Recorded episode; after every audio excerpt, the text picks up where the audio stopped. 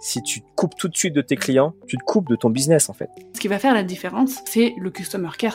Ton client, c'est pas que le client qui te donne des sous tous les mois. Il n'y a rien de plus important que la relation client. Interroger ses clients, c'est eux qui ont la réponse au final.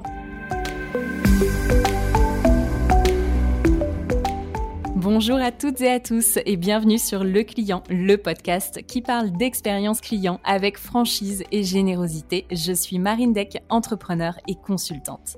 Chaque semaine, je diffuse ici une discussion avec une personnalité inspirante, une réflexion qui va vous aider à booster votre business en étant centré sur le cœur de votre entreprise, vos clients. Avant de passer à l'épisode de la semaine, je vous rappelle que si vous appréciez nos contenus, il y a plusieurs moyens de nous le faire savoir et donc de nous soutenir. Vous pouvez vous abonner au podcast sur votre plateforme d'écoute. Vous pouvez nous mettre 5 étoiles et un avis sur Apple Podcast et évidemment, je vous incite fortement à partager le podcast autour de vous. Je compte sur vous. Cet épisode est rendu possible grâce au soutien de Colorado Group. Colorado propose deux choses, du conseil spécialisé en expérience et relations clients pour vous accompagner, imaginer et mettre en œuvre une expérience omnicanale efficace et une solution SaaS d'analyse et pilotage de la voix du client. J'ai déjà croisé plusieurs fois la route des équipes de Colorado et je suis fière aujourd'hui qu'ils soutiennent le client. N'hésitez vraiment pas à les contacter de ma part pour positionner l'expérience client au cœur de votre compétitivité.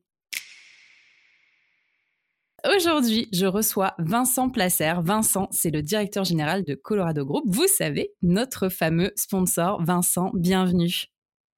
Bienvenue Marine, ravi d'être avec vous aujourd'hui. Bah écoute, je suis contente de t'avoir. On va parler d'un sujet. Alors déjà, tu vas pouvoir commencer par te présenter, mais de prime abord, concrètement, euh, il y a une question qui revient assez souvent, c'est euh, comment, alors déjà, un, à combien ça coûte la relation client et là plus spécifiquement comment on peut réduire les coûts de sa relation client et je, pense que dans réduire au final il y a maîtriser et savoir quels sont euh, exactement euh, les coûts dont on parle. Vincent, est-ce que tu peux m'expliquer quel est ton parcours et ce que tu fais dans la vie aujourd'hui? Ok, bah donc moi ça fait six ans que j'ai rejoint Colorado Group, donc depuis 2015 et donc chez Colorado, je travaille, j'ai rejoint pour prendre en charge l'activité conseil puisque c'est une de nos deux activités, donc je m'occupais du conseil et puis au, cours du temps depuis 2020, j'ai repris effectivement l'ensemble de Colorado pour m'occuper de la partie conseil et de la partie solution puisque nous distribuons une solution de customer feedback management. Yes. Exactement. Consumer Live, voilà. Donc, euh, donc ça, c'est nos deux activités. Et moi, en termes de parcours, je viens, euh, alors, je sais pas si on peut dire de parcours atypique parce que je considère qu'il n'y a plus vraiment de parcours typique non plus, mais disons que moi au départ je viens du monde de la data. Euh, j'ai fait des études de, de statistiques. On n'appelait pas encore ça de la data science, on appelait ça de l'économétrie à l'époque ou du data mining. Et donc euh, j'ai commencé mon parcours comme ça. J'ai rejoint les télécoms et j'ai travaillé chez différents opérateurs avant de m'arrêter un bon moment chez Orange où j'ai, euh, je me suis occupé de la stratégie client. Euh, de 2001 à 2006 et puis ensuite j'étais euh, plutôt sur le marché B2B le marché des pros, où j'étais en charge de tout le marketing client.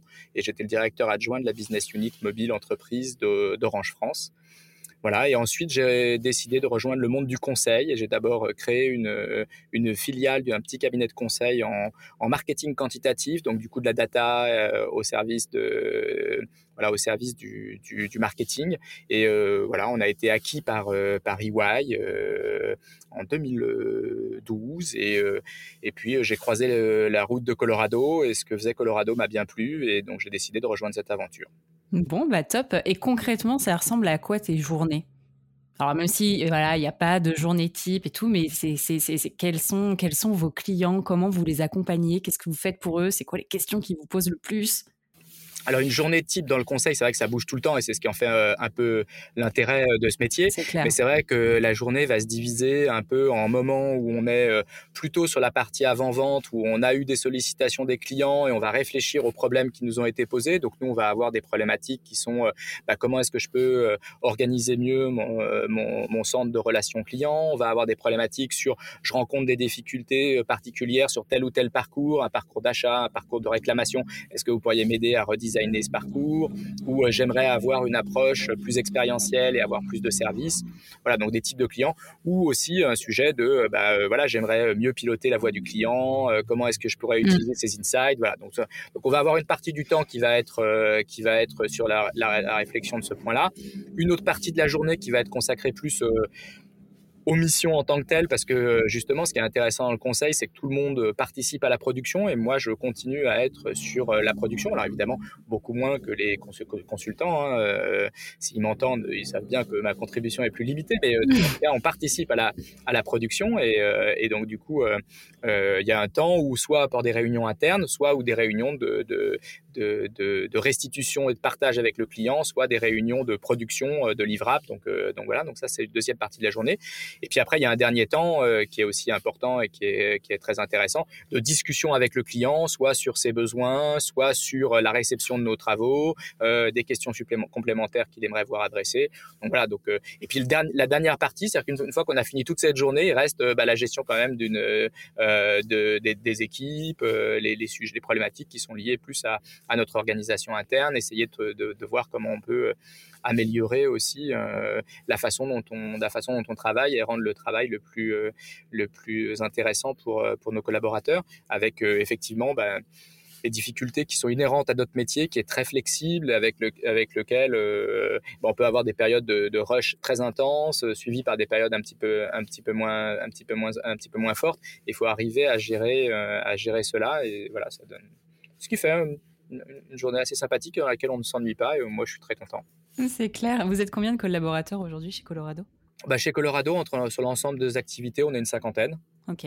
Voilà, donc euh, une, une, petite moitié sur l'activité conseil, une petite moitié sur l'activité solution, et puis euh, quelques, quelques effectifs en transverse qui vont s'occuper un petit peu plus des, euh, du marketing, des ventes, de la gestion RH, de la facturation, toute la partie administrative. Voilà, grosso modo, un petit peu notre, notre répartition. Ok, et alors Comment ça se passe si demain je viens de voir et que je te dis, Vincent, comment est-ce que je peux réduire les coûts de ma relation client à distance? Qu'est-ce que tu réponds? Alors, qu'est-ce que je réponds? La première chose que je réponds, c'est que euh, déjà, le vrai sujet, et ça c'est un peu l'expérience qui nous l'a montré, c'est que euh, de quel coût on parle? Hmm. Parce que en fait, les coûts de la relation client sont pas toujours très bien appréhendés. On voit qu'il y a des gens qui, ont, qui, qui, qui comprennent euh, les coûts de la relation client euh, comme euh, juste le coût de mon outsourcing, le coût de ce que je donne à un outsourcer ce qui est un coût en soi. Définition de outsourcer. Tout à fait, un, partenaire externe de relation client.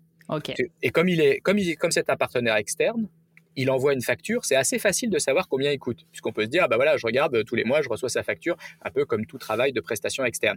Yes si jamais ma relation client est interne, déjà, euh, j'ai plus ce, levier-là pour regarder. Ça va être éventuellement, je peux compter toutes les équipes qui travaillent euh, sur euh, la réponse au client. Donc ça, c'est un premier point. Donc, euh, mais il y a plein d'autres coûts autour de la relation client qui viennent s'ajouter. si vous avez, si on a des effectifs internes, bah, ils ont bien des bureaux, ils ont un poste de travail, ils ont potentiellement des applications qu'ils utilisent, ils ont euh, un certain nombre de, euh, de voilà, de effectivement de, de services, de canaux qu'on a pu éventuellement acquérir quand on a euh, éventuellement on offre un chat, on a peut-être une licence de chat pour pour offrir cette fonctionnalité. Pour le mail, pareil, on a peut-être une licence de mail. Hmm. Donc on a comme ça tout un écosystème, ce qu'on appelle le poste de travail du conseiller, c'est-à-dire que pour qu'il puisse travailler, il y a bien sûr euh, une part importante qui est son, salaire, et c'est normal, mais après, il y a aussi tout le poste de travail qui, qui, qui l'occupe, qui est une autre poche de coût. Et à côté de ça, parfois, dans l'ensemble de l'organisation, parce que c'est pas toujours euh, organisé ou tous les coûts de la relation client, il faut regarder est-ce qu'éventuellement il n'y a pas des gens chez vous qui répondent aux réseaux sociaux, aux commentaires qui sont posés par les clients? Si ils sont où? Ceux-là? Ah, ils sont dans une autre équipe. C'est de la relation client ou c'est pas de la relation client? Ah bah c'est de la relation client, euh, puisque finalement on est quelque part en interaction, même peut-être avec des prospects, mais en tout cas quelque part, euh, voilà. Et vous n'avez pas des gens qui appellent euh, en sortant pour faire des ventes? Ah si aussi, on a de la télévente. Est-ce que c'est de la relation client? Comment est-ce que vous le positionnez? Est-ce que c'est dans le, que c'est dans le point? Le point, c'est qu'il n'y a pas forcément une seule réponse et le, le, message, ce serait pas de dire, voilà, il y a une définition. Nous, chez Colorado, on n'en emploie qu'une. C'est plutôt d'essayer de se dire, qu'est-ce qu'on veut prendre en compte dans le périmètre qu'est-ce qu'on veut regarder? Et à partir de là, on pourra se poser la question de comment est-ce qu'on peut faire euh, mieux avec ce budget ou on va dire, aussi bien pour un peu moins Nous, c'est les deux seules questions qui nous intéressent. Parce que faire mieux avec plus d'argent, j'ai envie de dire que c'est un peu donné à beaucoup de monde, c'est assez facile, et de faire moins bien avec moins d'argent, bon, il n'y a pas besoin de beaucoup d'aide non plus pour y arriver, mais euh, c'est pas intéressant. Donc les deux solutions, les deux situations qui nous intéressent, c'est soit quelqu'un qui se dit, bah moi ce que je dépense aujourd'hui, ça me convient, j'ai le budget, on y a, voilà, ça, rentre, ça, ça, correspond.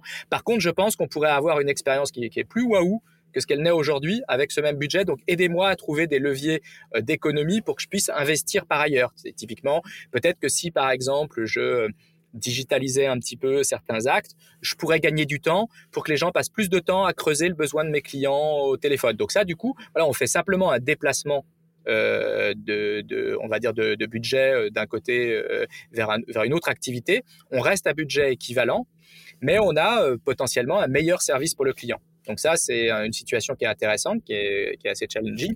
Soit le, voilà, soit le client se dit, bon bah aujourd'hui, nous on voit dans nos études de satisfaction que les retours de nos clients sont bons.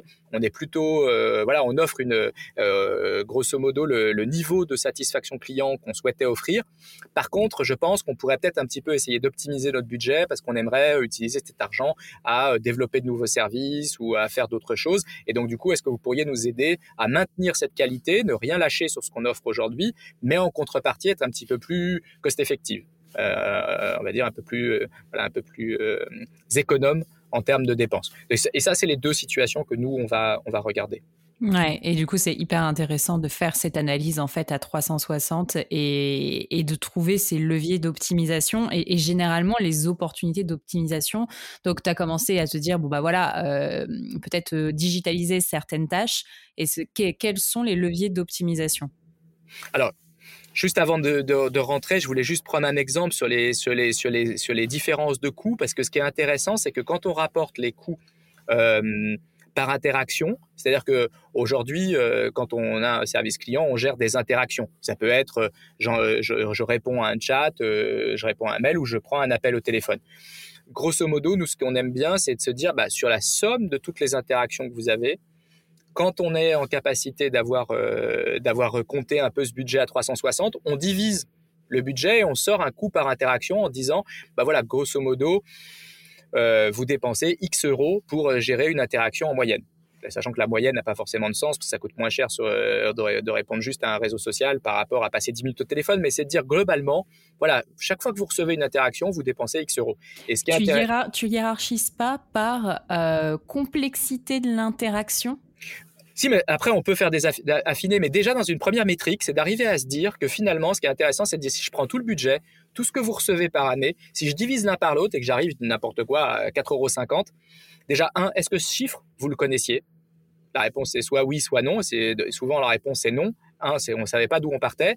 Et deux, ça commence à se dire, est-ce qu'on est content avec ce niveau-là? Est-ce qu'on est qu'on s'attendait à ça? Et est-ce qu'on se dit, quand on voit la qualité qu'on qu sert, est-ce qu'on se dit, ah ben je pensais qu'on dépensait beaucoup plus pour avoir cette qualité, ou au contraire, ah on dépense tout ça et on n'arrive pas à faire euh, et notre euh, notre NPS euh, est pas davantage boosté. Donc c'est là qu'il faut se dire que peut-être il y a ce point. Et c'est vrai que ça nous est arrivé des cas où on a eu des clients, qu'évidemment je peux pas citer nommément, mais où le coût par interaction leur a semblé tellement exorbitant qu'ils en ont été surpris. Donc, euh, en se disant, bah, on se classe au-dessus euh, d'industrie du luxe euh, et ainsi de suite, alors que la qualité perçue par leurs clients n'était pas tout à fait à l'avenant. Donc, il y avait certainement, et on a travaillé pour les mettre en lumière, beaucoup d'inefficacité qui et de difficultés internes qui expliquaient ces surcoûts sans que ça se traduise par une qualité accrue vue du client. Donc là, on était dans un cas, voilà. Est-ce que ton coût moyen par interaction diffère en fonction du secteur d'activité? Tu parlais par exemple du luxe. C'est quoi les trends euh, c'est difficile de. C'est pas forcément. Alors, c'est pas forcé que le coût par interaction dépende nettement de l'industrie, parce que dans chaque industrie, on peut avoir des modèles de gens qui sont plus orientés vers la maîtrise des coûts et offrir une promesse, euh, on va dire, euh, à, à, coût plus réduit, euh, sans aller jusqu'au low cost, et des, et, des, et des offreurs qui sont plus orientés sur une démarche premium. Donc, ça va jouer plutôt là-dessus. C'est plutôt quel est finalement ce qui va driver le coût, c'est véritablement jusqu'à quel point je suis prêt à avoir une relation premium, personnalisée, euh, ou offrir une, une conversation libre et large avec, euh, avec mes clients. Euh, on voit dans pas mal de secteurs, il y a des, des entreprises qui, euh, qui permettent de discuter de manière assez nourrie avec eux et c'est forcé qu'à la fin, bah, le coût de la relation client soit euh, peut-être plus élevé que des marques sur lesquelles on voit qu'on doit plutôt euh, faire euh, des formulaires, utiliser beaucoup le self-care et donc du coup sur lesquels il est plus difficile d'entrer en interaction. C'est ce qui va driver. Alors effectivement, l'industrie du luxe en soi est peut-être une industrie sur laquelle spécifiquement l'attention portée à la conversation est peut-être plus forte et il sera difficile de trouver au sein de l'industrie du luxe des acteurs qui auraient vraiment une relation client de très, très, fortement frugale. Néanmoins, euh, voilà, il y a, aussi euh, des, acteurs dans d'autres secteurs qui, ont, qui peuvent venir de la banque, qui peuvent venir de l'énergie ou de la distribution, qui ont choisi des modèles dans lesquels la relation client a une part euh, très importante. Si on pense à des marques comme Decathlon, Leroy Merlin, c'est des marques qui, sont d'ailleurs souvent primées dans les, palmarès de la relation client et qui, ne négligent pas du tout l'importance accordée à la relation client et qui consacre des équipes et des efforts euh, importants. Et donc une fois que tu as ce coût moyen par interaction, enfin ce coût par interaction du coup, euh, qu'est-ce que tu fais? Alors, et eh ben du coup, euh, une fois qu'on s'est posé avec, euh, donc euh, on peut l'avoir le coût par interaction ou le coût par vente, c'est les deux sujets qu'on peut regarder dans les ventes de services, dans les ventes de produits. On se dit avec la marque qui nous a demandé de travailler, du coup, maintenant qu'on sait le budget que vous dépensez, le coût que vous avez, dans quelle direction vous voulez qu'on travaille C'était les deux directions que je vous ai, que j'ai évoquées tout à l'heure, qui est euh, est-ce que vous voulez conserver ce coût mais offrir plus, ou est-ce que vous voulez plutôt garder la même qualité pour un coût inférieur. Donc une fois qu'on s'est défini là-dessus, on va travailler sur les différents leviers. Et je reviens à ta question, euh, Marine, sur les, sur les leviers. Quels sont les, les leviers qu'on va, pouvoir, euh, qu'on va pouvoir mettre en œuvre? Et donc généralement, on travaille sur, euh, sur trois leviers euh, principaux là-dessus.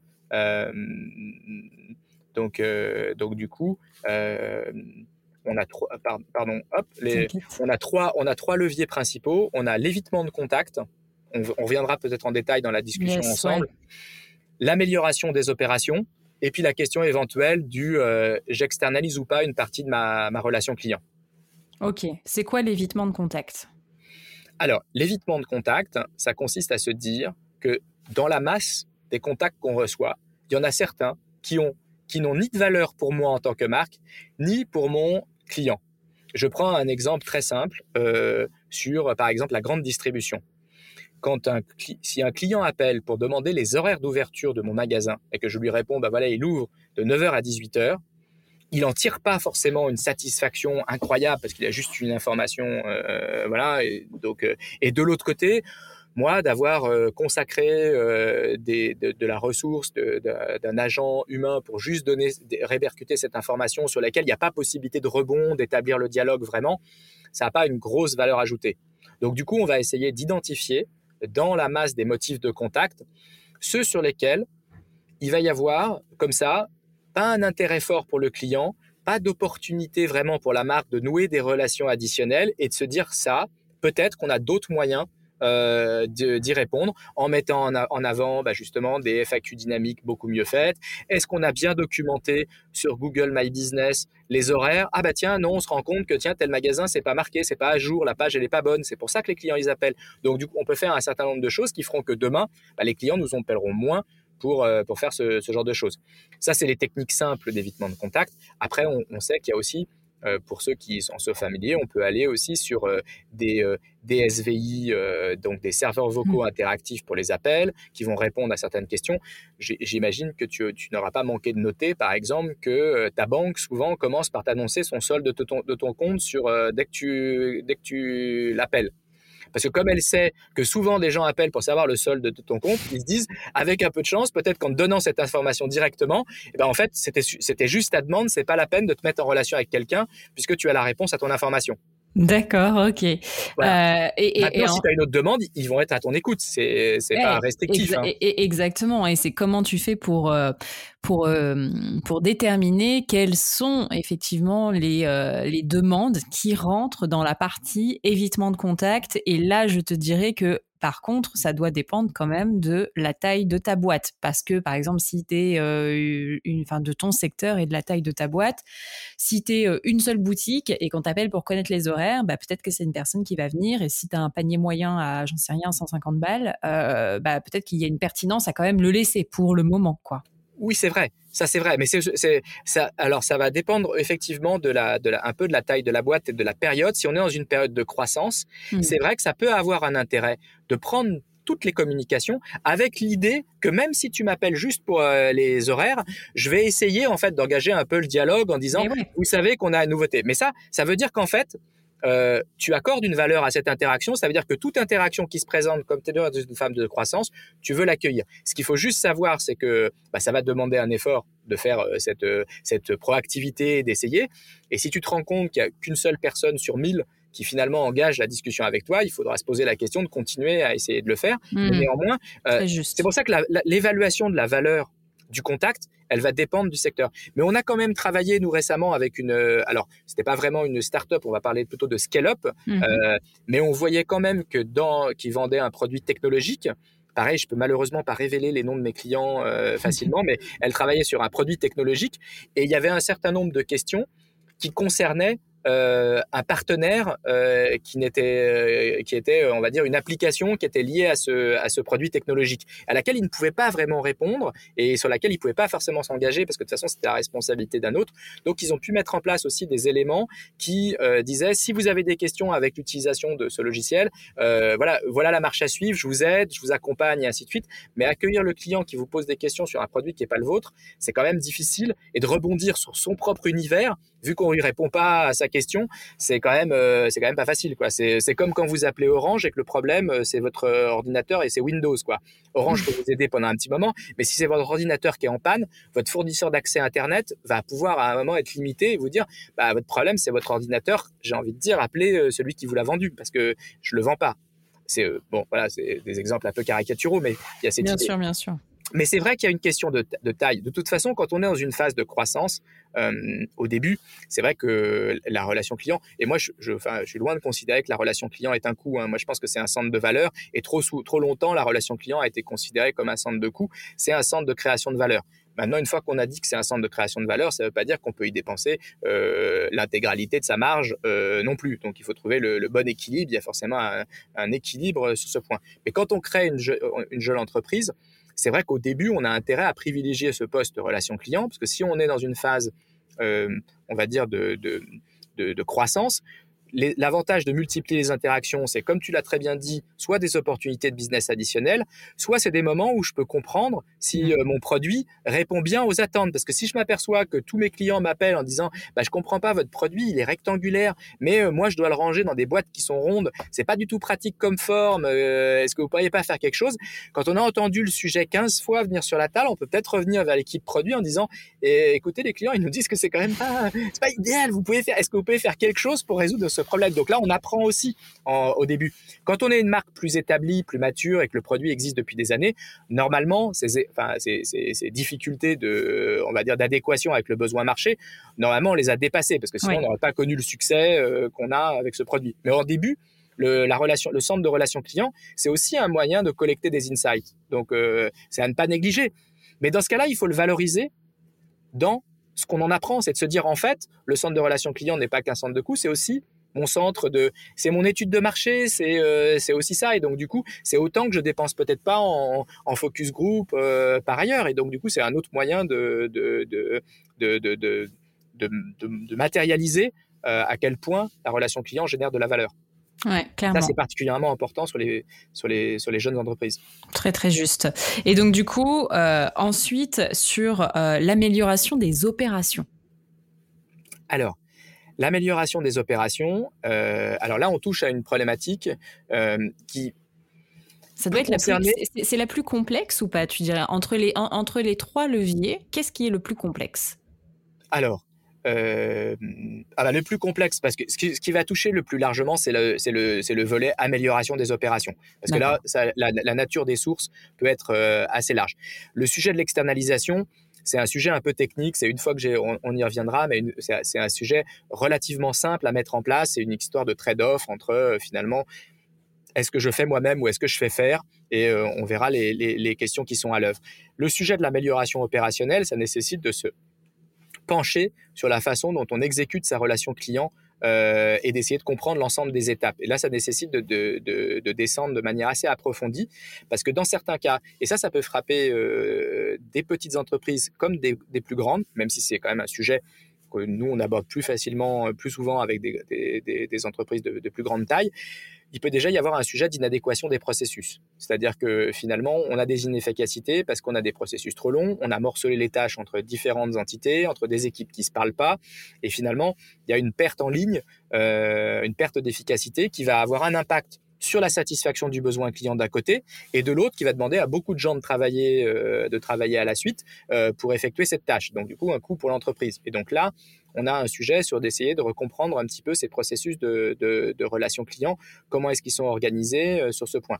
Il peut y avoir des sujets d'outils. On, on peut s'apercevoir que finalement, on a pris des outils qui, sont, qui génèrent des lenteurs, où il y a trop d'outils. Et donc, du coup, les, conseillers sont, face au fait de dire, alors attends, là, tu te connectes sur l'appli du transporteur pour la commande. Là, tu te connectes, sur le back-office du web pour voir où elle en est sur le panier. Puis là, tu te connectes sur une autre appli pour voir le, euh, sur Trustpilot les reviews et tu croises tout ça. Euh, bah, peut-être qu'on se dit, euh, ouais, l'agent, son travail, il est peut-être trop, trop compliqué. Est-ce qu'il y aurait moyen de, de, travailler sur une interface qui permettrait d'éviter que l'ensemble de ces tâches euh, prennent à chaque fois euh, un, temps non négligeable? Donc il y a à travailler sur les outils. Il peut aussi y avoir qu'il y a des outils qui qui peuvent euh, ne pas donner satisfaction, qui puissent, euh, qui peuvent euh, créer des ruptures. voilà, si l'outil de chat plante une fois sur deux et qu'il faut relancer la conversation, bah, c'est autant de temps perdu au point de vue du client. Donc voilà, il y a des, il y a des questions à se poser sur les outils, sur les processus.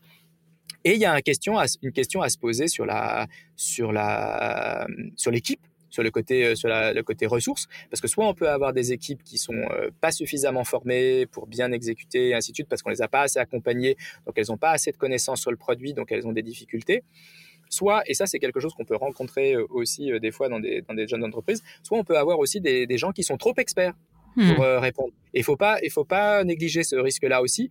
Euh, ça nous est déjà arrivé aussi de, de, de, de tomber sur des équipes où finalement, en face de toute demande client, on a une, une, alors plutôt une scale-up à nouveau, qui va avoir mis des équipes d'hyper-experts.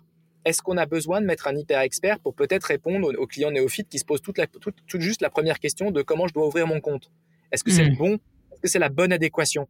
Est-ce que, est-ce que ça vaut le coup? Et est-ce que l'expert est pas tenté, parce qu'il est expert, d'en dire un peu plus, de, de commencer à exhaler un certain nombre de fonctionnalités que le client néophyte, il n'en est même pas encore là. Et en fait, il, alors il, va aller dans le sens de la conversation, il va écouter, mais enfin lui, il voulait juste ouvrir son compte. Voilà, donc je dis pas qu'il faut euh, pas du tout avoir d'expert dans la relation client, mais que l'expertise, c'est aussi à adapter au, au, type de questions qui sont posées. C'est très bien d'avoir. Euh, enfin, moi, je sais que euh, je considère que dans le domaine des télécoms, après avoir passé dix ans chez un opérateur, quand j'ai un problème sur ma box, je sais à peu près de quoi je parle. J'aime bien avoir quelqu'un qui a l'impression de, de, de, comprendre. Mais il y a d'autres univers, euh, typiquement où je suis pas très doué, sur lesquels j'ai pas forcément besoin d'un expert. Je préfère même. C'est plus rassurant d'avoir quelqu'un qui va m'accompagner sur les premiers pas.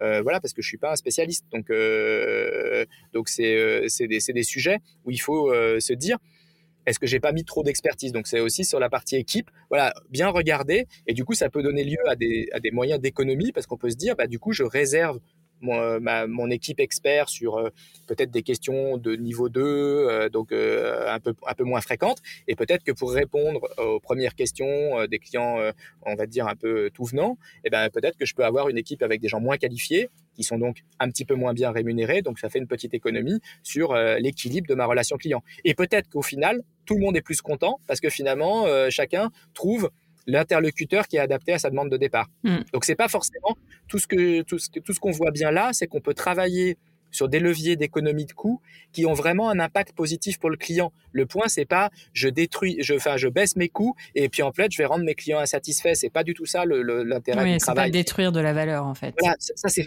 puis c'est à la portée de tout le monde. On sait bien, il y a des fois des, des cas des, dans la presse où on voit des entreprises qui auraient pu euh, éventuellement un petit peu euh, être confrontées à des difficultés économiques et puis c'est plus difficile de joindre le service client. C'est pas ça dont on parle là ici. C'est ici, c'est comment est-ce qu'on essaye de trouver des arbitrages qui font en sorte que le client et à la fin au moins aussi content si ce n'est plus, et en même temps pour l'entreprise, bah, finalement à produire, c'est euh, un petit peu plus efficace. Mm, mm. Je, je, repense au cas de la scale-up, tu vois, avec des profils qui sont peut-être trop qualifiés, mais tu te dis, en fait, c'est peut-être aussi parce qu'ils n'ont pas les ressources nécessaires pour avoir des profils moins qualifiés, plus des profils euh, hyper qualifiés, quoi. Mmh. Oui, c'est vrai. le truc se mord la queue, en fait, euh, concrètement. T'es un stade un peu bâtard. Oui, c'est, enfin voilà, c'est soit ils n'ont pas les profils euh, en interne et c'est là que ça peut être le lien avec le, troisième levier. On peut se poser la question de est-ce qu'ils doivent externaliser pour aller chercher ces profils dehors, ou alors peut-être aussi c'est que bah, souvent dans les jeunes entreprises, euh, peut-être qu'ils ont euh, leurs fiches de poste ont été ont été construites construites plutôt sur ceux qui sont qui ont rejoint l'équipe marketing et l'équipe produit et qu'il aurait fallu peut-être euh, s'appuyer sur un conseil pour juste savoir qu'est-ce que je dois attendre de mon conseiller client, quel type de profil je peux mmh. intégrer et il est enfin il est pas du tout impossible que puisse coexister au l'intérieur d'une équipe des, des, profils avec différents niveaux de qualification, d'expertise, de background qui sont et qui sont tous également motivé par le projet de l'entreprise euh, qui est en train de développer un nouveau produit ou un nouveau service. Hum, hum, très très juste. Et, euh, sur l'externalisation, alors du coup, c'est comment tu bah, comment tu arbitres? Alors, le levier d'externalisation, euh, il vient quelque part un peu une fois qu'on a déjà un peu euh, travaillé euh, les, deux premiers euh, les deux premiers leviers ça peut être enfin ça peut être conduit en parallèle parce qu'il y a un petit peu de temps mais l'idée de l'externalisation c'est de se dire que finalement pour son activité je vais pouvoir accéder à des expertises ou des profils que j'ai pas forcément chez moi avoir la flexibilité que je peux pas forcément avoir au sein de mes équipes parce que je pense que parmi les, auditeurs de ce podcast, il y a pas mal de, gens intéressés par le secteur du e-commerce, par exemple. Euh, on sait très bien que dans le secteur du e-commerce, euh, novembre-décembre, entre Black Friday et Noël, il y a, on, a à peu près 40% de son activité de vente. Du coup, et puis après, par contre, en février-mars, bah, du coup, comme on a passé ces périodes de pic, un peu moins. Quand on est en interne, on arrivera moins à s'adapter euh, à, cette, euh, à cette extrême flexibilité, alors qu'un partenaire externe peut plus facilement euh, jouer sur la mutualisation avec d'autres projets, être en capacité de faire ce point. Et puis le, troisième levier aussi sur l'externalisation, c'est quand même aussi une question de coût, puisque il y a la possibilité aussi de jouer sur des paramètres de géographie qui peuvent être dire est-ce que je souhaite avoir des équipes externalisées basé en France. Est-ce que je suis ouvert à regarder des, des destinations qu'on appelle en nearshore, qui sont euh, euh, l'approche euh, Europe, donc dans des pays comme dans des, dans des villes internationales qui peuvent être Lisbonne, Barcelone, où on trouve des gens qui parlent très bien français et qui sont voilà qui peuvent proposer des, de, travailler de manière soit partielle, soit à temps plein sur des activités de, service client, soit aller vers des marchés qu'on appelle plus, traditionnellement l'offshore, qui sont effectivement pour la partie français, qui est plutôt le continent africain, entre l'Afrique du Nord, l'Afrique centrale et euh, maintenant euh, même la partie euh, Madagascar, Mayotte ou des, pays comme ça. Yes, mais je trouve que c'est hyper intéressant la partie je fais varier. J'externalise aussi parce que mon activité, enfin c'est surtout sur le, timing. Moi, j'entends pas tant sur le, le terme géographique, mais c'est vrai qu'il y a plusieurs, il y a plusieurs cas où euh, bah, très clairement, tu as, euh, deux heures dans ta journée où c'est ultra concentré. Là, tu en as enregistré un épisode et bah, je pense qu'il sortira avant notre, notre épisode. Donc, c'est celui avec Isabelle Garcia, du coup, qui est la secrétaire générale du RERC, où concrètement, elle t'explique qu'il y a deux heures dans la journée où c'est full, full, full, full, full. Et que le reste du temps, c'est limite euh, vide. Et donc, bah, et donc bah, tu te dis à quel moment je vais payer un humain pour faire des horaires classiques, alors qu'en fait, on va être en sous-effectif pendant deux heures et en sur-effectif le reste de la journée. Et il y a plein de business au final qui sont comme ça et euh, où ça peut être ultra pertinent d'avoir des humains qui sont chez un prestataire et euh, qui travaillent de telle heure à telle heure concrètement euh, sur tes clients. Et puis bah après, en fait, ils enchaînent avec d'autres dossiers qui eux sont en horaire décalé par rapport aux tiennes, etc. Je citerai pas le nom, mais c'est vrai que c'est mmh. il y, en avait un, tu vois très clairement, émission télé, machin, qui veut te vendre des choses à une horaire très précise, bah là, tu as un pic de commande et puis bah, après, il se passe que dalle. Donc, euh, bah, quelle est la pertinence, clairement? Enfin, hyper non, mais tout à fait, il y a ce levier flexibilité et, euh, et, le levier expertise, c'est important aussi parce que euh, typiquement par rapport à ce qu'on se disait tout à l'heure, le fait que c'est des profils particuliers, on pense souvent externalisation pour des très grosses équipes, mais même pour constituer une petite équipe de, de, de, de, de 3-4 personnes, le fait de s'appuyer sur un partenaire qui a qui a une filière et un, vivier de recrutement et qui a une progression de carrière dans la relation client, c'était plus facile d'arriver à créer une équipe un peu homogène que dans une entreprise dont tous les autres sont éventuellement euh, développeurs, marketeurs et ainsi de suite. Comment est-ce qu'on arrive à, créer éventuellement euh, aussi euh, cette cellule, arriver à l'intégrer? Est-ce est-ce qu'on y arrive bien? Donc c'est pour ça on se dit des fois est-ce qu'on a les bons profils et ainsi de suite. Là, ça peut être intéressant aussi que de s'appuyer sur un partenaire pour se dire bah, finalement est-ce que c'est vraiment mon métier? Est-ce que je m'y connais? Euh, est-ce que je m'y connais suffisamment ou est-ce que je pourrais être, euh, euh, être intéressé d'avoir un partenaire qui m'apporte aussi d'expertise et qui peut avoir déjà des conseillers dans son vivier qui ont travaillé sur des problématiques proches dans d'autres secteurs et qui, en fait finalement seraient avec une montée en compétences ultra rapide. Parce qu'en fait si voilà si on se tourne vers un acteur de l'externalisation et que vous lui dites bah moi je voudrais vendre du voyage en ligne eh ben, il va peut-être être en capacité de dire ah ben on a eu l'occasion de travailler sur euh, voilà et, on pourrait avoir euh, quelques profils qui sont euh, particulièrement qui ont un, background vente de voyage en ligne. Donc ça c'est c'est aussi ce, point-là. Donc c'est le dernier c'est le dernier levier. ce qu'il faut bien savoir c'est que effectivement bah, dans la discussion avec un prestataire comme tout partenaire externe il faut bien savoir ce qu'on veut pour bien définir voilà avec son avec son partenaire ce qu'il doit ce qu'il doit apporter. Donc du coup on externalise quand même en général assez bien ce qu'on maîtrise soi-même. C'est-à-dire que c'est difficile de, de, mmh. de, se dire. Euh, voilà. donc, du coup, c'est pour ça que la complémentarité des différents leviers, si on travaille sur l'évitement de contact, on essaye d'ajuster la sollicitation client au bon niveau. Dans l'efficacité opérationnelle, on essaye de s'assurer qu'en interne, sur, les, sur les volets outils, euh, process, euh, et puis euh, équipe, on a fait le maximum pour euh, effectivement être bien aligné avec la stratégie qu'on poursuit. Et à ce moment-là, on peut se dire, bah du coup, est-ce que c'est à quelle part on peut faire en interne, quelle part on peut faire en externe, sachant que nous on voit sur nos clients souvent des mixtes aussi. On peut très bien avoir. C'était la, question qui allait suivre du coup. Voilà, il y a des mixtes. On n'est pas obligé. Enfin, il faut. Enfin, les positions n'ont pas nécessairement besoin d'être tranchées en disant c'est du tout interne ou du tout externe. Typiquement, on peut avoir besoin euh, pour, euh, pour des questions, euh, effectivement, pour un certain nombre de questions et, et, d'absorber le volume, de s'appuyer sur un partenaire externe et par contre de garder en interne justement son niveau d'expertise pour que euh, nos collaborateurs internes qui ont été particulièrement formés à l'ADN de, la, de l'entreprise, qui ont ainsi de suite, répondent en niveau 2 à, des questions euh, plus, euh, plus sophistiquées. Mais du coup, ils sont moins nombreux, sollicités moins souvent, et puis plus dans leur cœur d'expertise, et ça peut faire un, bon mix. Donc, il y a, y a, ce genre de choses. Après, on peut aussi découper par activité, se dire, bah, par exemple, tout ce qui concerne la vente, pour une raison X ou Y, j'ai envie de m'en occuper avec des équipes internes. Par contre, tout ce qui est la partie réclamation, gestion des réclamations, euh, voilà, je préférerais qu'un partenaire qui a l'expertise de ce genre de sujet m'accompagne et, euh, fasse toutes les réclamations clients et ainsi de suite. Donc il y a plein de modèles euh, hybrides, quoi. Et en plus, l'externalisation, euh, il faut voir aujourd'hui que selon les modèles, c'est pas toujours des gens qui sont ailleurs, puisqu'il y a aussi des modèles dits d'insourcing où en fait un prestataire externe fait travailler des collaborateurs de, de ces équipes au sein de votre entreprise. Ok.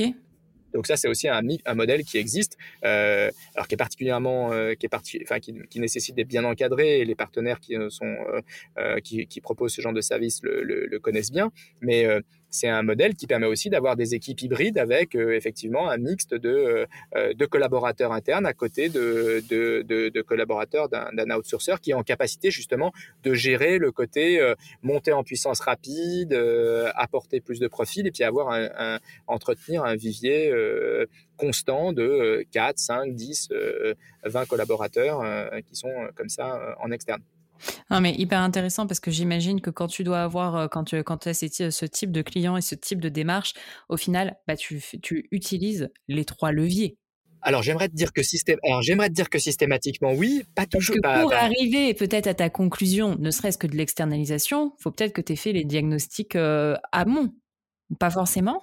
Non, enfin, le point, non, mais j'aimerais te dire que déjà, oui, il faut, il faudrait, Néanmoins, c'est pas toujours, on n'arrive pas, à, voilà, euh, enfin, euh, euh, on doit répondre aussi aux problématiques. Il y a des, des, fois, on, on, se retrouve dans la situation où il y avait une urgence de gérer de la flexibilité. On va commencer à mettre en place une externalisation mmh. avant de retravailler sur la réinitialisation. Et c'est en mettant en place le, le, le point d'externalisation que peut-être on va se rendre compte qu'il y a une opportunité aussi d'évitement de contact. Donc, c'est pas toujours aussi aussi pur.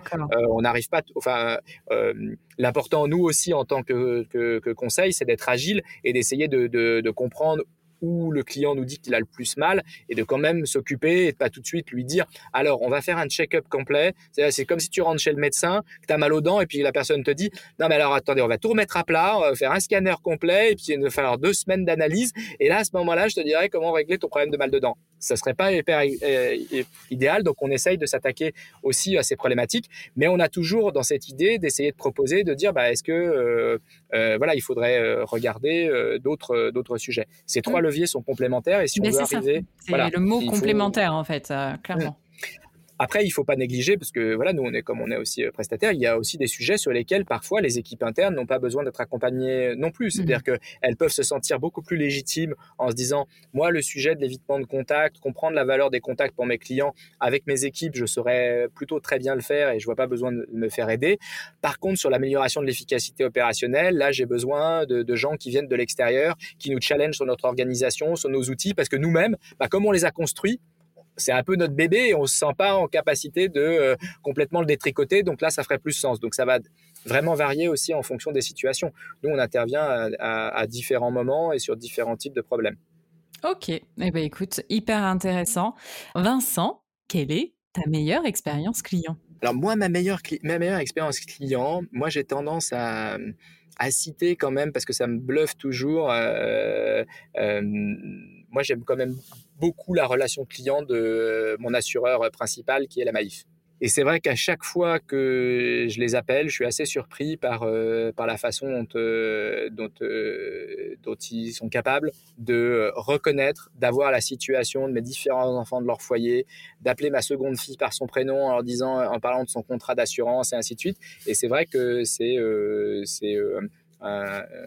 comme ça au débeauté là bon il se trouve que je les ai appelés la semaine dernière donc ça aide aussi mais c'est vrai que c'est c'est quand même une euh, une expérience qui est, qui est différenciante dans ce secteur-là euh, et qui, euh, qui que je trouve intéressante par rapport parfois à, l'accueil qu'on peut avoir avec un conseiller bancaire, un conseiller bancaire qui peut des fois être un peu moins proactif et qui, alors que vous lui adressez une demande de crédit, vous redemande pour la quatrième fois quels sont vos revenus, où vous habitez, et ainsi de suite. Donc il y a, y a ce, côté personnalisation, proactivité et, et, la tonalité, le fait que la conversation, on sent que elle s'arrête quand euh, on n'a plus de questions et pas quand euh, la durée moyenne de traitement est atteinte. Donc, euh, donc voilà, c'est un exemple de.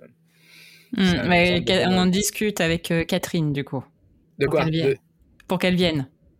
Oui. De la Maïf. Oui, tout à fait. Bah, typiquement, voilà. Ouais, clairement. Et quelle est ta pire expérience client? Mmh, Ma pire expérience client, alors on a souvent plus d'idées, mais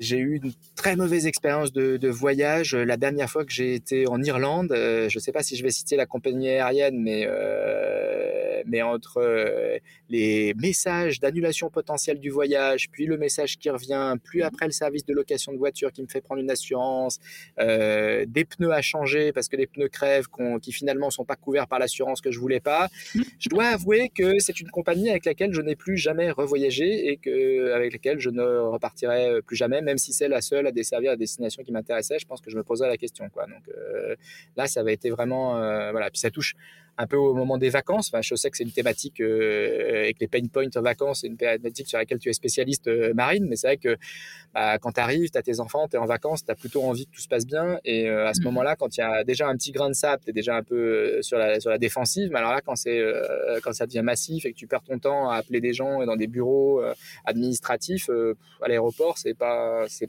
c'est vraiment pas euh, sympa. C'est pas l'objectif, quoi. Voilà. Très bien. Donc, euh, c'est l'exemple que je citerai. je comprends bien. Et euh, qui est-ce que tu aimerais entendre parler sur ce podcast? Alors, qui est-ce que j'aimerais entendre parler Mark Zuckerberg? Non. Mais il y, en a, il y a des personnalités comme ça, elles se lâchent et elles me balancent des trucs. Non, mais j'ai même eu des gens qui étaient morts. Alors, si vous voulez, à un moment, il va falloir se détendre, quoi. en plus, je suis pas un grand, euh, je suis pas, je serais pas forcément hyper. Je, je considère pas que Facebook est forcément le, champion de l'expérience client. Euh, qui est-ce que j'aimerais entendre euh, parler dans ce Eh ben, en ce moment, enfin, en ce moment, j'ai renoué avec des bouquins de psychologie cognitive. Je sais pas si vous si tu as, suivi la sortie d'un ouvrage comme Noise, euh, euh, qui parle des erreurs de jugement et tout ça. Et j'aimerais bien qu'on ait quelqu'un qui parle un peu de psychologie cognitive sur l'expérience client, la relation, un petit, un, côté un peu théorique, parce qu'on est sur un métier où moi, même en tant que consultant, je m'assois beaucoup sur sur la pratique, sur euh, bah, un apprentissage sur le tas. On a beaucoup de benchmarks, on a beaucoup d'exemples. Mais est-ce qu'il y a des gens qui sont un peu dans ce domaine, qui ont un peu, qui peuvent éclairer dans quelle mesure les ressorts, comment, comment ces émotions finalement sont, sont perçues par les, par les clients et avoir ce volet-là. Tu y as touché un peu du doigt, je trouve, dans l'épisode avec la personne qui venait, dont j'ai oublié le nom et je m'en excuse, de la du monde de la parfumerie sur le côté sensoriel. Mais il y a ce côté aussi, pour, alors, en dehors des expériences vraiment très luxe, si on est une marque, bah, justement, de e-commerce et ainsi de suite, à quel comment est-ce qu'on active vraiment dans le cerveau des, clients bah, des, choses qui sont positives et à quel moment, au contraire, on est en train de risquer de les heurter et quand, est-ce qu'on est dans les zones. Et ça, ces sujets-là, est-ce qu'il y a des gens qui travaillent là-dessus? Et s'il y a des gens qui le représentent, ça peut être intéressant de mieux comprendre la psychologie client. Carrément, carrément. Oui, c'est Anne Jean-Jean, euh, du coup, euh, sur euh, le marketing olfactif. Et effectivement, c'est une de mes volontés sur, sur les épisodes à venir. Là, tu vois, on va avoir, l'épisode sera peut-être sera peut-être sorti, on va avoir un sociologue. J'aimerais bien avoir sémiologue aussi. mais c'est des profils, c'est vrai, qui sont difficiles à, à obtenir, je dirais, parce que bah, tu peux taper dans le mille comme tu peux taper totalement à côté de la plaque, quoi. Donc, ouais, mais très bah, bonne, très bonne recommandation ravi pour rechercher ensemble sur la psychologie cognitive parce que c'est, enfin voilà, c'est des sujets qui, qui moi m'ont intéressé. En plus, ça faisait partie un peu de mon background. J'ai été formé à ces sujets-là quand j'étais quand j'étais tout jeune, et euh, je pense que voilà, c'est intéressant de, de, de, regarder ce qui se fait aujourd'hui et d'avoir un peu d'actualité du monde de la recherche, euh, mais évidemment un peu appliqué, un peu pratique, des gens qui sont euh, voilà, qui ont, des exemples euh, un peu pragmatiques sur lesquels s'appuyer mais euh, avec plaisir pour, euh, pour brainstormer avec toi là-dessus, Marine. Mmh, bah top. Bon, écoute, merci Vincent en tout cas. C'était super de pouvoir parler de ça avec toi. Je suis sûre qu'on aura plein d'autres sujets à traiter. Et puis, et puis bah. Merci beaucoup. Bah, merci à toi. C'est toujours un exercice un peu stressant, mais toujours. mais tu t'en es très bien sorti. et eh ben, merci beaucoup, Marine. Et voilà les amis, encore une fois, merci d'avoir écouté l'épisode. Merci d'être de plus en plus nombreux sur le client, de plus en plus nombreux à nous soutenir. Si vous êtes encore ici, c'est que, je l'espère, l'épisode vous a plu. Alors abonnez-vous, mettez des étoiles, likez, commentez et parlez-en autour de vous. Je vous souhaite une très très bonne journée, une belle semaine et je vous dis du coup à mardi prochain pour un nouvel épisode. Bye